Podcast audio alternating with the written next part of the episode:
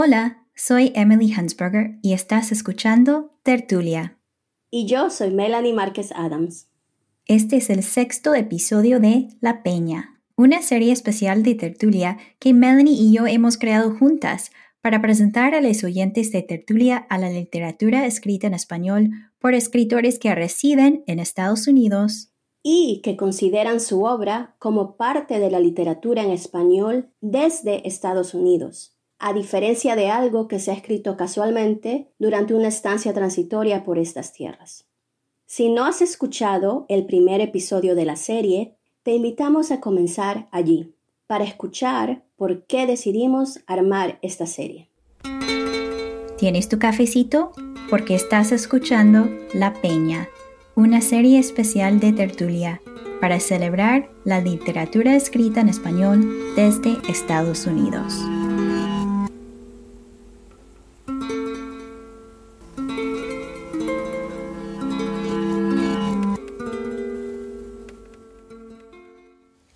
Nombre es Rosy Lima, soy originaria de Veracruz, México.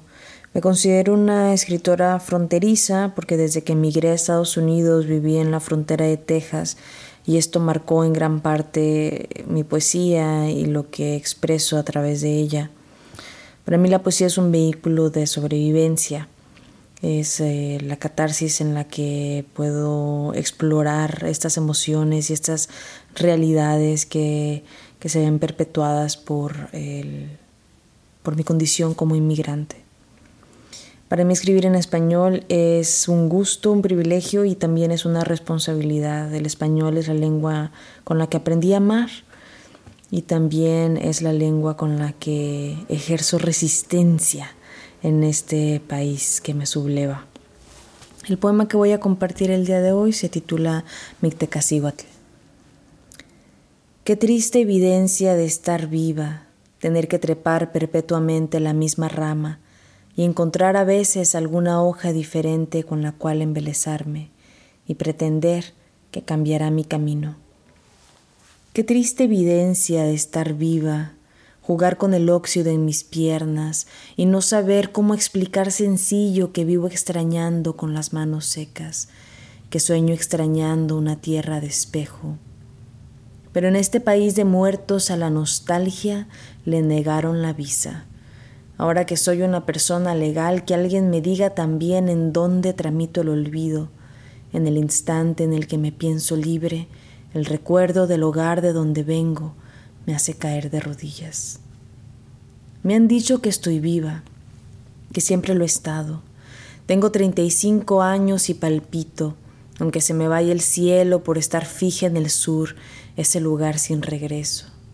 Aunque se me vaya el cielo abrigando el destino del mundo en el que había nacido libre. Pero hablar de muerte es absurdo. En el momento en el que yo quiera me detengo a la mitad de la calle y canto. Hablo entre soledades y espectadores y soy dueña de la soga y el látigo. ¿Cómo hablar de muerte si vivo en la tierra del sueño americano? Esta es mi casa, Aquí mis zapatos y mi ropa. La cadena en el tobillo no es nada, no hace ruido, nadie puede verla. Voy construyendo el porvenir con el que sueñan muchos. Hablar de esclavitud es absurdo, estoy confundida. No me dejan ver claro estos veinte años de ceguera, estos veinte años de saber hacia dónde está mi casa. Duele ser esta forma tibia, medio viva, en un país al que llegué con el vientre cundido de esperanza. La esfera pulcra que nos alimenta de aire hasta que encontramos el callejón en donde tiran las obras del banquete al que no somos invitados. Pero ¿por qué hablar de hambre? Aquí lo tengo todo, en mi casa, que no es mía, que no existe, porque mis ojos no la tocan, no vuelven, no se cansan de clavarse en el cielo del recuerdo. ¿Qué significa haber vivido por 35 años? Nada, no significa nada. Mi experiencia es la ansiedad, mi experiencia es la nostalgia y el miedo de no poder volver. Mi experiencia es ser fragmentada, buscar mis pedazos y saberlos enterrados en el fondo del río grande, río bravo. Estas son palabras simples. Mi experiencia es caer en el río y salir a gatas hacia el asfalto. Mi experiencia es ser puente de un solo camino. El mundo para mí tiene los años que llevo buscándome. Perderme no fue mi culpa. El mundo para mí es Iscuintlan. Su orilla lodosa amenaza con el abismo, pero nadie ve el abismo. Nadie conoce la angustia destructora de cruzar serpentina para no ser escuchada. El mundo para mí es vaya, pero el agua, aunque sea vida, se pudre cuando se estanca.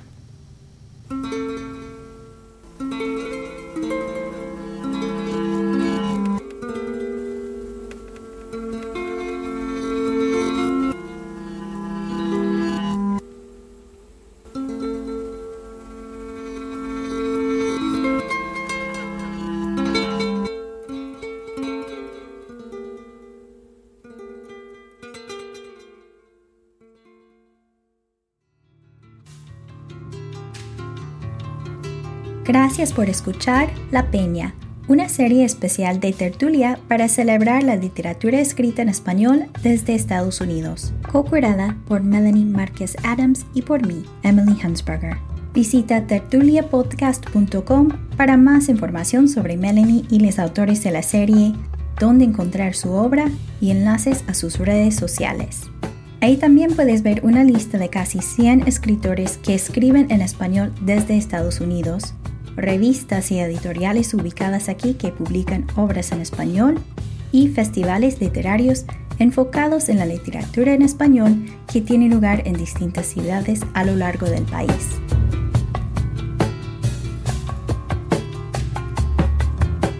Tertulia es un proyecto totalmente independiente sin patrocinios. Si te gustó este episodio y quieres apoyar a Tertulia, por favor suscríbete deja una reseña en Apple Podcasts y comparte tertulia con quien quieras por el medio que quieras.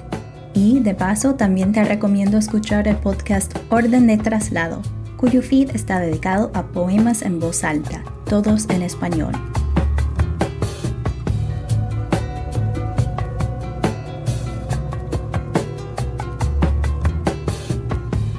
La música que has escuchado en este episodio es de Oppo y eaters.